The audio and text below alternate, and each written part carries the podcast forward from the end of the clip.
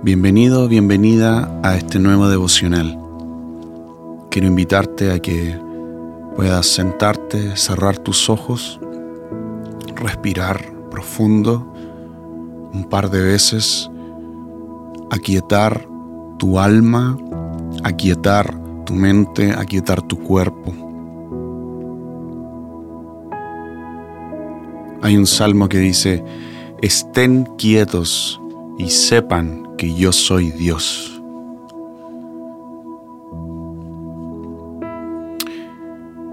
Entonces esta es la invitación. Aprende a estar quieto, a bajar las revoluciones de la vida, de la mente, del cuerpo, para aprender que Él es Dios. Él es Dios, no tú no yo. Él, Él es Dios. Así que yo te invito ahora a que reconozcas que Él es Dios. Sobre ti, sobre tu vida, Él es Dios.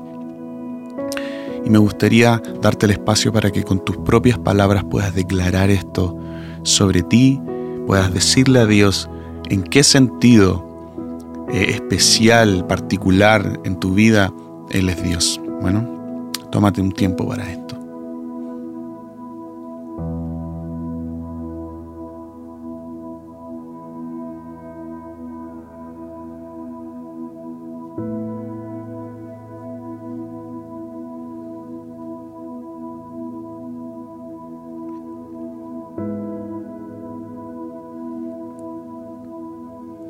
Padre, no queremos que la ansiedad sea nuestro motor, lo que nos levanta cada mañana, lo que nos hace trabajar.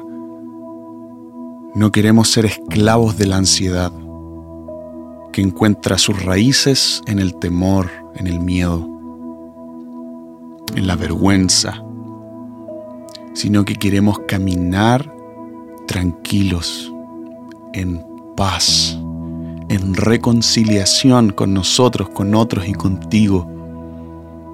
Queremos saber que tú eres Dios y aprender a estar quietos en nuestra alma,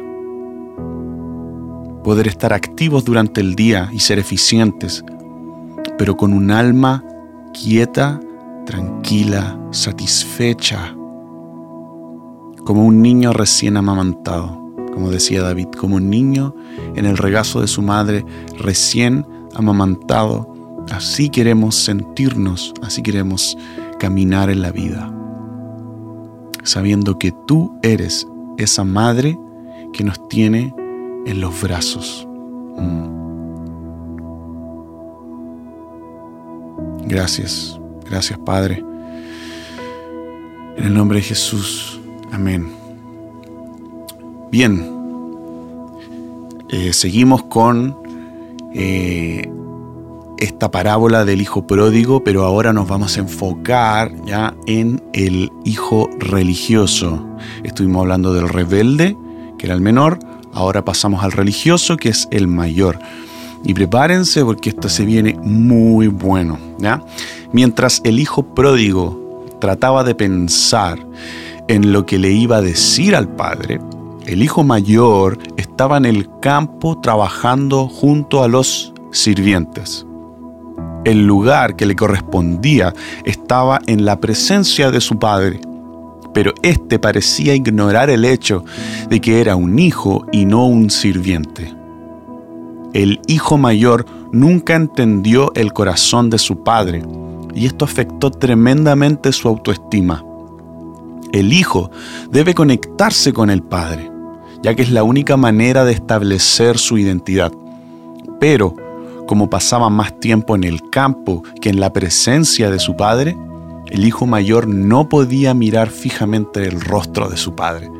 No era capaz de discernir lo bueno que le esperaba y el destino que había para él. Por lo tanto, se comportó como un esclavo en lugar de un hijo, como un sirviente manifestó el espíritu de orfandad de una manera diferente, comportándose como si no tuviera un hogar, cuando de hecho tenía derechos legales como heredero. Muchos cristianos somos como este hijo mayor.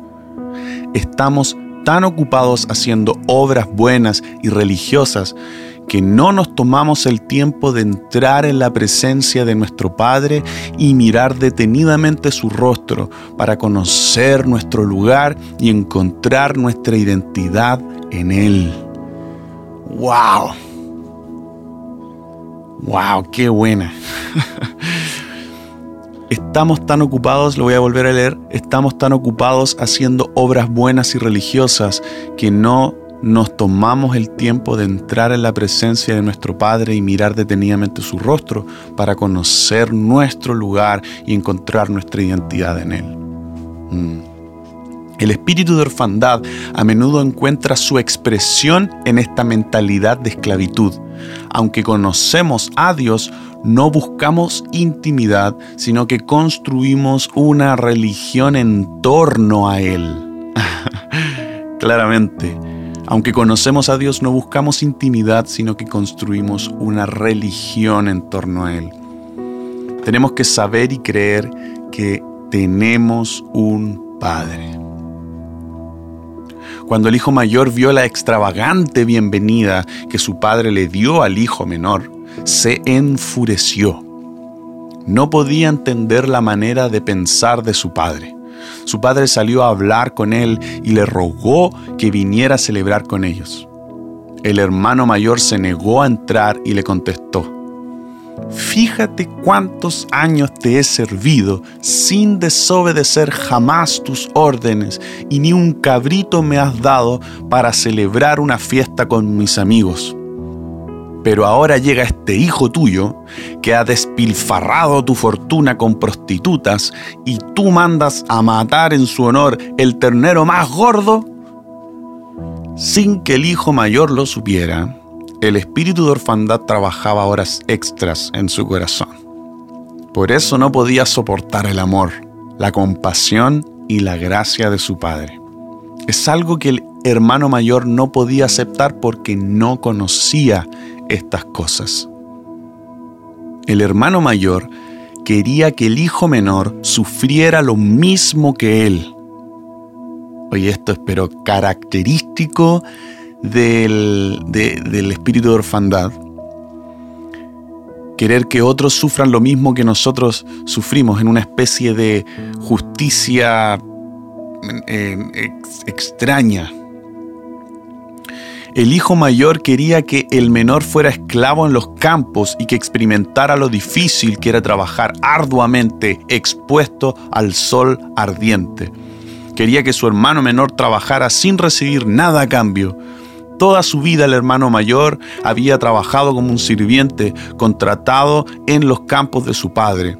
Durante todos esos años había mirado con envidia los recursos que tenía a su alcance, sin sentirse capaz ni siquiera de recoger la cosecha madura o de darse un festín entre sus amigos. Su corazón de huérfano le había dicho que lo verdaderamente importante estaba prohibido para él. Su pensamiento era más parecido al de los fariseos y saduceos en su esfuerzo religioso y legalista por ser aceptado. El hermano mayor no podía conciliar la idea de un padre que hacía regalos de forma gratuita. Por otro lado, el padre estaba desconcertado por la reacción de su hijo mayor. El padre se acercó a él con solo cinco palabras intentó cambiar la mentalidad de huérfano para que su hijo comenzara a vivir como un heredero. Estas cinco palabras fueron, todo lo que tengo es tuyo. Lucas 15:31. Qué poderosas cinco palabras. Pero resulta que el hermano mayor, desde que podía recordar, siempre había estado con esclavos. Así que no se le ocurrió que él también era parte de la familia y no solo un trabajador asalariado. El hermano mayor es una demostración de que no hay que hacer las maletas y dejar la ciudad para tener un espíritu huérfano, Podemos estar en nuestro lugar de servicio, podemos esforzarnos y trabajar duro y aún así tener el espíritu de un huérfano en nuestro corazón. No es una cuestión de dónde nos encontremos, sino es una cosa de actitud. Un espíritu de orfandad siempre encontrará la manera de justificar su propio comportamiento comparándose con los demás. No sé si les pasa a ustedes, pero yo me siento terrible identificado con esta con esta descripción del hermano mayor, con esta actitud, con este espíritu huérfano que es capaz de servir a Dios, pero pareciera que fuera más fácil trabajar para Él que estar con Él. Es como que quisiéramos ganarnos algo o el derecho de estar con Él o, simplemente estar con Él con una actitud de, yo merezco esto. No, no lo entiendo bien, pero a mí me pasa que me es más fácil trabajar para Dios que estar con Dios. No sé si a ustedes les pasa lo mismo. ¿Qué les parece si nos arrepentimos por esto? ¿Mm? Padre, yo me arrepiento ahora por esta actitud porque me es más fácil trabajar para ti que estar contigo. Evado estar contigo mucho más de lo que evado trabajar para ti. Y en realidad no tiene sentido trabajar para ti si no estoy dispuesto a estar contigo. Porque al ser tu hijo, lo que tú más quieres no es mi trabajo. Lo que tú más quieres es mi corazón es tener intimidad conmigo, es mirarme a los ojos, observar mi sonrisa, es, es entrar en contacto conmigo. Eso es lo que tú anhelas. Y Padre, eso es en realidad lo que yo anhelo. Pero me cuesta tanto, Señor.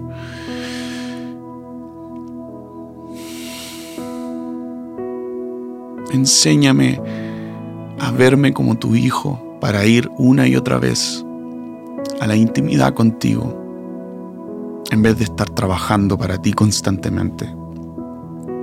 Dame, dame este espíritu de hijo. En el nombre de Jesús. Amén. Amén.